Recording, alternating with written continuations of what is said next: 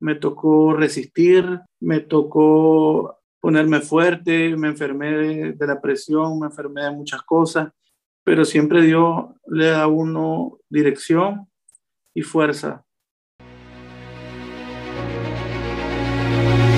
Te has enfrentado a la duda, al temor, te paralizas, no logras avanzar, sientes que el peso del mundo aplasta tus ideas, proyectos, sueños, y cuando crees que ya no puedes seguir, que todo se ha terminado, te levantas, una y todas las veces, con pasión, disciplina, perseverancia, porque tu vida tiene una razón, porque tiene un propósito, porque luchas para controlar al dragón que hay en ti.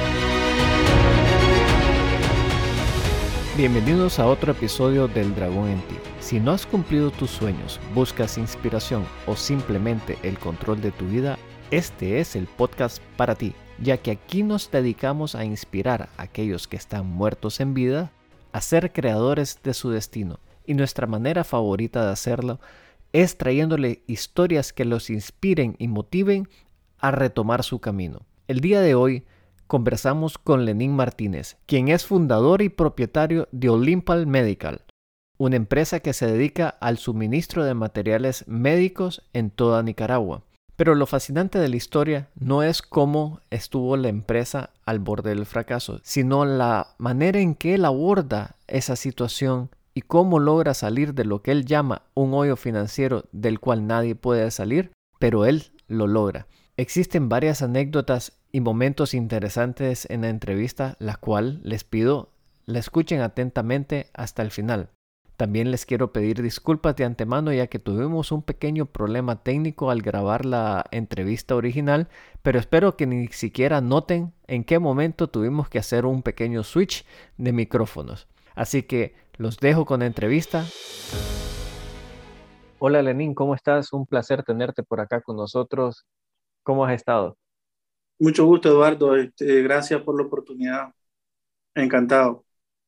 Bueno, si querés, vamos entrando en el materia y nos comentás un poquito qué es lo que haces.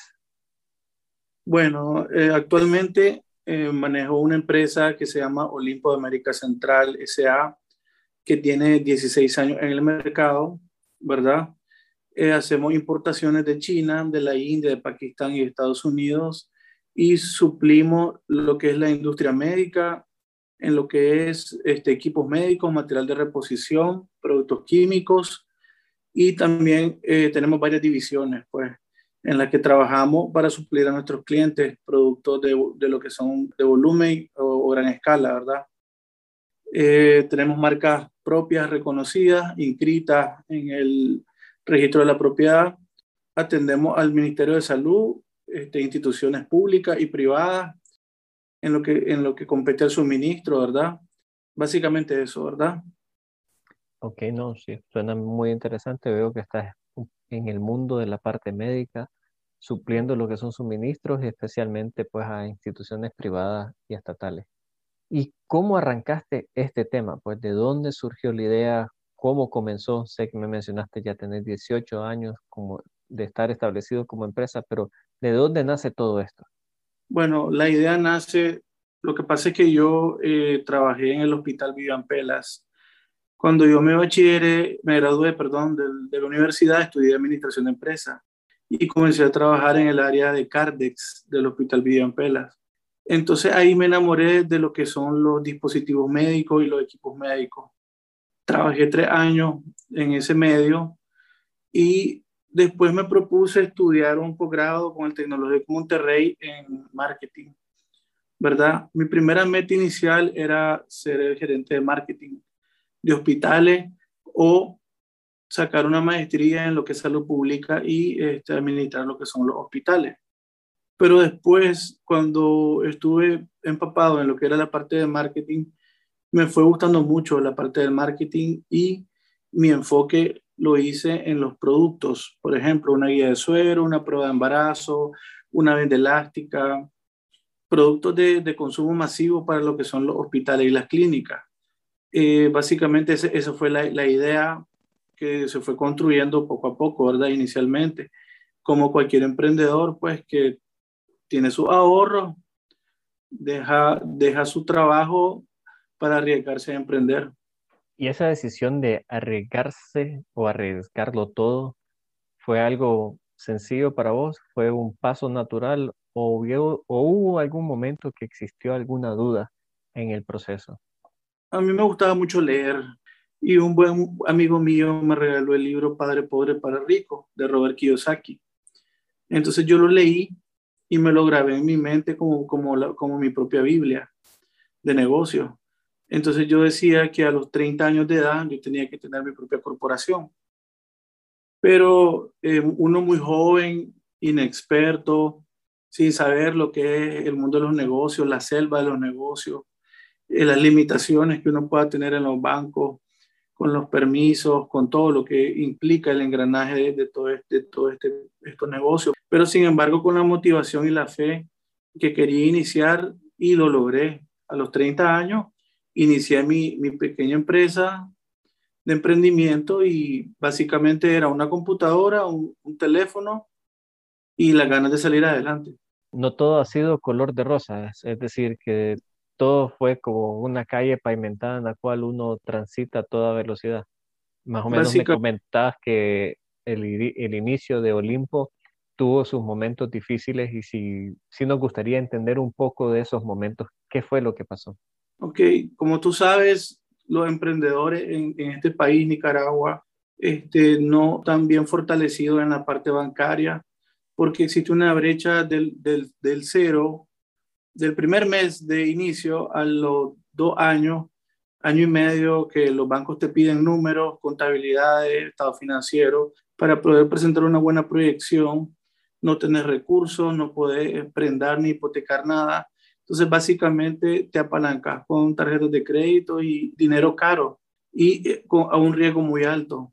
Y básicamente, si tu capital es de mil, dos mil, tres mil, cuatro mil, cinco mil dólares, es muy poco para poder atender toda la industria. Entonces, tienes que enfocarte en un cliente, crecer ese cliente y paulatinamente va a ir este, abriendo nuevas cuentas. En la medida que va generando ventas locales, va recuperando, tener que ser disciplinado, no poder derrochar el dinero, administrar bien los recursos.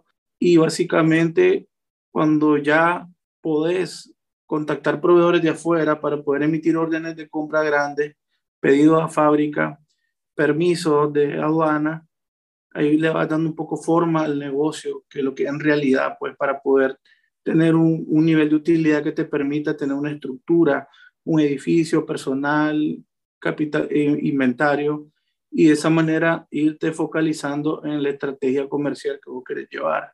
Contame un poco, ¿cuál crees vos que ha sido el momento más difícil? ¿Dar ese primer paso o algún otro momento en el desarrollo del negocio que vos consideres que te ha hecho dudar inclusive si seguir adelante o no?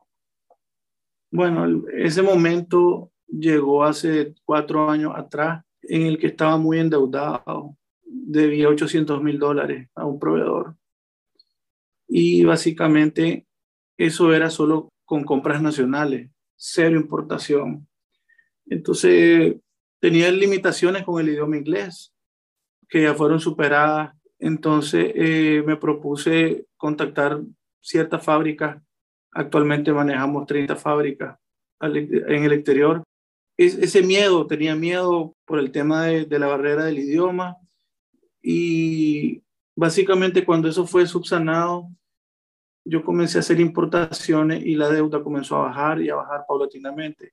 Hubo un tiempo que yo estuve quebrado, quebró, o sea, Olimpo resurgió de las cenizas porque quebró. Tuve una experiencia con un proveedor que me tenía abogado económicamente y estaba a punto de la quiebra, líneas de crédito endeudadas, tarjetas endeudadas, y me tocó llorar, me tocó resistir, me tocó ponerme fuerte, me enfermé de, la presión, me enfermé de muchas cosas, pero siempre Dios le da a uno dirección y fuerza. Y logré salir del, del hoyo en el que estaba. Prácticamente iba a perder la empresa. Mi vehículo, que me había costado 15 años, me lo iban a quitar legalmente y logré salirme de, ese, de, esa camisa de fuerza que me tenía a punto de quebrar. Entonces logré salir de la camisa de fuerza y ahora, tres años después, gracias a Dios, hemos crecido con nuestro propio local, hemos crecido en muchos ámbitos, eh, nuevos productos, nuevas líneas, nuevos contactos y le damos gracias a Dios por la oportunidad porque del, de la camisa de fuerza en la que yo estaba no, no sale nadie, es casi imposible. Y entonces ahora vemos las cosas con otras perspectivas, un poco más maduro, más, más, más visión, menos acción, más, más pensamiento, más, más ser, ser más sigiloso, precavido, prudente. Ahí te iba a querer, pues, de hecho la pregunta que te iba a hacer era un poco hacia eso, hacia ese nivel de, de pensamiento, es decir, qué es lo que se requiere para ser exitoso y hacer lo que vos haces. Y básicamente ya me la contestaste, pues ser un poco más sigiloso, ser un poco más precavido, no tan impulsivo, creería yo que es lo que estás queriendo describir. Pero, ¿hay algún otro factor o elemento fundamental que consideres vos que sea la clave del éxito? Porque salir de un hoyo de ese tamaño en tres años realmente creo que debe haber algo más detrás. No sé si nos puedes compartir. Disciplina, disciplina. Tienes que ser disciplinado, tenés que renunciar a, a fiestas, a salidas, a gastos en restaurantes, a cosas que en el momento que estás en esa situación no puedes permitírtelas hasta que se mejore tu situación. Es un sacrificio más que todo. Con la familia, con amistades, la gente no te entiende, la gente te critica, pero eh, solo tu propia fuerza interna y tu motivación y tu sueño. Hay que ser inocente, hay que creer, hay que creer que uno lo va a hacer y la suma de todas las cosas que te he comentado anteriormente te van a permitir llegar al éxito. Al éxito, cada quien tiene, el éxito relativo para unas personas tener familia e hijos es éxito, para otras personas tener una gran corporación es éxito. Entonces hay que respetar el nivel de éxito de cada persona, puede ser muy, pienso yo, ser muy respetuoso en ese ámbito. Hay personas que son exitosas siendo banquero, hay personas que son exitosas vendiendo vehículos, hay personas que son exitosas siendo bailarines, entonces hay que respetar el nivel de éxito de cada persona. Eso es lo que yo considero. ¿Y vos consideras que sos exitoso en este momento o hay algún peldaño que tengas que subir para considerar que has llegado a la cima? Yo considero que en, el trayecto de mi negocio me, he colgado varias, estrellas, pero me faltan muchas más. No, no, no estoy... Tenemos marcas que compiten con productos internacionales japoneses, marcas internacionales gringas reconocidas. Tenemos productos que han superado desplazado, competido en ese ámbito. Como te digo, sí, sí como empresa hemos colgado varias estrellas, pero siempre, siempre dentro de la, planeación estratégica de una corporación hay, cosas, eh, siempre hay metas, ¿me entendés? Por ejemplo, abrir una sucursal en Centroamérica, este, dedicarse a hacer una división de veterinaria, crear productos de cosméticos, siempre, siempre dentro de lo que es la estrategia general de crecimiento de una corporación, siempre hay más cosas que hacer, ¿me entendés? Nunca, el, el hombre nunca está estático, siempre está en movimiento, el mercado, los clientes, los gustos y las preferencias cambian. Ahora que estamos en pandemia, eh, hay nuevos productos, nuevas estrategias comerciales, entonces no puedo decir de que, que ya lo he logrado todo simplemente lo veo con humildad y digo que hay que seguir. Hay que, hay que seguir, hay que crecer. Es el, el enunciado pues, de cualquier empresa. Hay que crecer siempre, crecer, crecer, crecer. Y, quería hacerte una pregunta. ¿Por qué o qué hace que te levantes todos los días y continúes con esta, con esta empresa? ¿Qué es lo que te motiva internamente de hacer lo que haces? Te voy a poner un ejemplo. Mi sueño es sacar mi propia marca de jeringa, visitar la fábrica en China y, y ver mi, mi, mi marca en todas las farmacias o tiendas de conveniencia del país. Ese, ese es un sueño que no lo he concretado. Entonces, eso me motiva a seguir luchando. Porque, como te digo, hemos logrado otras cosas, pero también dentro de la visión y misión de la organización es más que todo eh, ser una empresa que le entregue dispositivos médicos de calidad al paciente. Entonces, siempre tenemos que estar en mejora, mejora continua. Siempre existe la mejora continua en los procesos, en los productos. Existen nuevas fábricas, existen nuevas variaciones de productos. Entonces, siempre, como te digo, hay muchos sueños pequeños y grandes. Entonces, lo, vamos concretando poco a poco, en la medida de nuestras posibilidades, porque a veces los recursos, los bancos, los préstamos, las líneas de crédito, la situación financiera del país, el riesgo país, todas esas cosas inciden en el manejo también del presupuesto de la República, cómo la empresa, los fondos, cómo se recuperan, lo que se invierte, lo que no se invierte, lo que se deja de invertir. Pienso que es vital. Yo entiendo, yo entiendo que lo que me estás describiendo son acciones y objetivos y como vos lo has dicho, ciertos sueños a cumplir. Pero yo quisiera ir un poquito más al fondo de el por qué lo haces. ¿Qué hace que te levantes todos los días y hagas lo que hagas? ¿Qué, hace, qué pasaría si Olimpo como empresa no existiera? ¿Qué es lo que haría Lenin para ser Lenin todos los días? Yo pienso que es mi amor a la industria médica, el enamoramiento a lo que uno hace. O sea, me motiva, me apasiona, me gusta, lo disfruto. No sé si me, me, me entendés.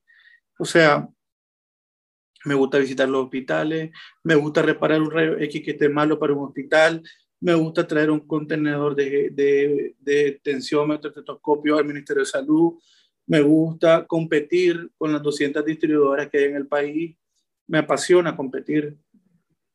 Eso es lo que me llena, pues el reconocimiento del mercado y de las instituciones para las cuales trabajo, para mis clientes. ¿Vos sentís que ese, esa pasión vos la ves cuando alguien viene y dice, ah, mira, esto lo trajo Olimpo, esto te causa a vos orgullo? Saber me, me causa orgullo una enfermera que diga que mi producto es excelente y de buena calidad y le gusta y le hace bien al paciente. Que un doctor se exprese de la misma manera y que una institución gubernamental pueda comprar y distribuirle a todos los hospitales de Nicaragua mis productos. Eso me llena de orgullo y de satisfacción. Entonces, vos sentís que el poder generar o el poder presentar una solución que cause un impacto positivo en la vida de tus clientes es algo que te motiva a vos a levantarte todos los días y brindar soluciones médicas al mercado. Eh, un beneficio a la comunidad, un plus, un valor agregado. sí. Está, muy bien. No, yo creo que por ahí va un, bastante claro pues el mensaje de que efectivamente pues sos apasionado a la parte médica y que lo que estás buscando detrás de todo esto es precisamente servir a, pues, a las personas que requieren de algún eh, producto médico de calidad y que lo puedan obtener a través tuyo. Como presión. Bueno, quería ahora cambiarte un poco el tema. Hemos hablado bastante de, la empresa, de tus orígenes, de cómo comenzó todo, pero ahora quisiera enfocarme un poco a nivel personal. Y la pregunta que siempre le hago a todo el mundo es, ¿cuál es el dragón con el cual la voz te ha costado más enfrentarte? Eh, inseguridad y, y, el temor a tratar de manejar cosas que, que no puedo. Miedo a, a, cruzar el río, eh, eso, miedo a enfrentar cosas que, que, tal vez piense que se me puedan salir de las manos y de, mi control y que pueda obtener un fracaso. No sé si me, me, me, expliqué. No, no, perfectamente. O, me puedo explicar un poco, ampliar un poco. Yo creo que sí, el, temor es una de esas fuerzas que sentimos que nos, nos detienen en hacer lo que queremos hacer. ¿Y cómo te ha afectado vos el temor a nivel personal? ¿Qué crees vos que has dejado de hacer por este tema del temor? Este, este negocio es de mucho riesgo, ¿verdad? Yo soy una persona muy precavida y soy una persona de trabajo dosificado, de estrategia dosificada. Mi estrategia es ir subiendo de menos a más, nunca entrar a manejar algo grande de, de, primer, de prima a primera, porque si no se cae todo el engranaje, sino que voy uniendo, es como, como que voy parte, ¿verdad? Ya, ya cumplí con una partecita pequeña y lo pude manejar, doy el siguiente eh, escalón y así paulatinamente hasta llegar a, a, lo macro. Pienso que eso me ha servido porque ahí voy quemando etapas y no me, no me tiro de un solo a lo macro, porque puede fracasar, perder, como muchas veces, pues uno pierde negocio, inversiones, productos, ¿verdad? Entonces eso ha sido una estrategia que me ha servido mucho. No sé si respondí tu pregunta. La pregunta iba más en el sentido de cómo te ha afectado, pero la siguiente pregunta era precisamente qué estrategias utilizas para poder minimizar o me ha afectado, me ha, me ha, afectado en enfermedades, me ha afectado en estrés, eh, los niveles de estrés que manejo son altos, entonces tengo que buscar cómo hacer actividades paralelas, ejercicios, sauna, para poder, porque el estrés es alto, es bien alto el estrés. Y me contaste un poco de que el, pues sí, el estrés lo conocemos, pero ¿cómo te ha afectado específicamente a vos? Bueno, ahorita problemas en la piel, tal vez caída del cabello, tal vez problemas gástricos, dolores en el estómago, cosas así.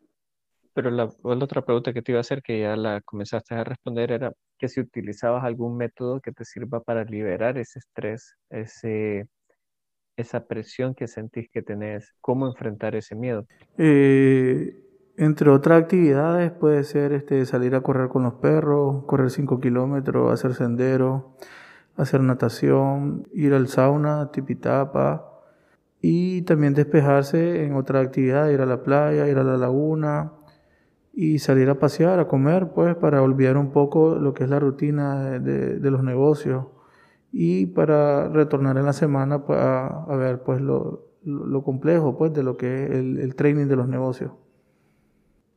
Está bien, yo creo que la parte de ejercicio físico ayuda bastante a liberar eh, ese estrés. Pero háblame un poquito más de esta metodología de ir poco a poco incrementando el nivel de complejidad eh, gradualmente, porque me recuerda a la teoría de Kaizen, que es este, la mejora continua, a donde vas un 1%, aumentando la complejidad de la tarea en un 1% en un periodo de tiempo y poco a poco esa práctica que era simple al inicio, uno la hace más compleja. No sé si puedes comentarme un poco más de eso. Sí, eh, más que todo, Eduardo, es este, visualizar el requerimiento o las necesidades del cliente y el tamaño de esta. No es lo mismo suplir un hospital nacional que suplir todo el Ministerio de Salud, ¿verdad? En determinado X o Y producto. Entonces, tal vez financieramente el tamaño del negocio este, para un hospital es pequeño y para un, para un este, para, para, el Ministerio de Salud, que equivale a todos los sistemas, a todos los hospitales del sistema de salud de Nicaragua, requiere mayor inversión, mayor riesgo, este, economías de escala con los productos, los costos de los fletes mayores, entonces hay que analizar más detalladamente porque si no has entrado a hacer ese ejercicio, si es primera vez, da temor, ¿verdad? Pero si ya, ya lo he hecho en muchas ocasiones, eh, creo que ya entra en, en, en, un, un, en, un, aprendizaje continuo. Entonces cuando ya lo has hecho varias veces te sentí un poco más tranquilo. Es como el miedo a lo desconocido, pues ya a eso me refiero. Entonces tu sugerencia es iniciar con algo pequeño y poco a poco, gradualmente, ir aumentando la complejidad para evitar pues de tener ese temor que te impide o te paraliza, ¿correcto? Eh, más que todo es a no tener un fracaso en términos con los clientes. O sea, quedar mal con un cliente, este, eh, irrespetar a un cliente, entregarle un producto de mala calidad. A eso me refiero más que todo. Eh, en la medida de todo gira en torno al cliente. Entonces el esfuerzo que hace la compañía es para lograr la mayor satisfacción al cliente. ¿verdad? Entonces eh, considero que hay que tener, hay que ser, tener mucha mística con los clientes y mucho respeto, esa es la base del éxito. Si, si vos respetas a tu cliente y no lo engañas y le das lo mejor, va a crecer como organización porque va a ser recomendado y no hay mejor recomendación que el boca a boca, porque habla bien de tu compañía, de tu prestigio y de tus valores. Regresando a esa parte del miedo, mencionabas que uno de los temores era no poder cumplir, no poder llegar a tu cometido. ¿Cómo te afectaría a vos quedarle mal a un cliente? Eh, en una ocasión, este, sí tuve un problema con un cliente. Se, eh, le elaboramos unos uniformes para todo el ministerio, ¿verdad? Un cliente del Estado. Y la calidad de la tela, habían dos calidades, una superior y una inferior. Y el, el operador del negocio que estaba bajo mi supervisión, escogió este, una tela de mala calidad. Por ende, los uniformes se salieron todos, pues, el, color a la hora de lavarlo. Y eh, tuvimos que volverlo a hacer, pues, la empresa asumió el 100% de los costos con la mejor calidad. Pero lo importante siempre es darle respuesta a los clientes y darle garantía de que su dinero está seguro con, con nosotros, ¿verdad? Siempre creo que la moraleja de, esto es no huir dar la cara, negociar, platicar, conversar y siempre decirle al cliente que son importantes y, nunca engañarlos, pues siempre darle eh, lo que tiene que ser a ellos. Bueno, Lenin, yo te agradezco, ¿verdad?, haber participado. Creo que ha sido una entrevista interesante. Si la gente quisiera saber un poco más de vos, de Olimpo, ¿cuál sería la mejor manera para contactarte o poder visualizar lo que ustedes hacen? La dirección electrónica en internet es www.olimpoac.com ¿verdad? Ahí nos pueden escribir. Y eh, también en Instagram, Olimpo Médica. Bueno, muchísimas gracias, ¿verdad?, por haber participado. Espero que también eh, haya sido interesante para vos y, y, estamos en contacto. Muchas gracias por la oportunidad, este, gracias. Para mí todas las historias que nos cuentan estos emprendedores son siempre fascinantes podemos observar que Lenin nos narra una técnica a la cual yo considero súper útil, que es elevar el nivel de la complejidad de forma gradual. Cuando nos enfrentamos a una tarea la cual es muy difícil, probablemente la abandonaremos en el proceso. Pero si es muy fácil la tarea, nos aburriremos de ella, abandonándola en el proceso. Así que tiene que haber ese pequeño empuje entre motivación y acción que nos ayude a poder completar y la mejor manera de hacerlo sin duda es ir elevando el nivel de complejidad gradualmente. Espero que les haya gustado la entrevista y nos comenten en Instagram sus momentos favoritos. Yo igual estaré publicando el miércoles cuál fue mi momento favorito. Espero poder leer también sus comentarios al respecto. Ya como siempre les digo, si tú no controlas al dragón, él te controla a ti.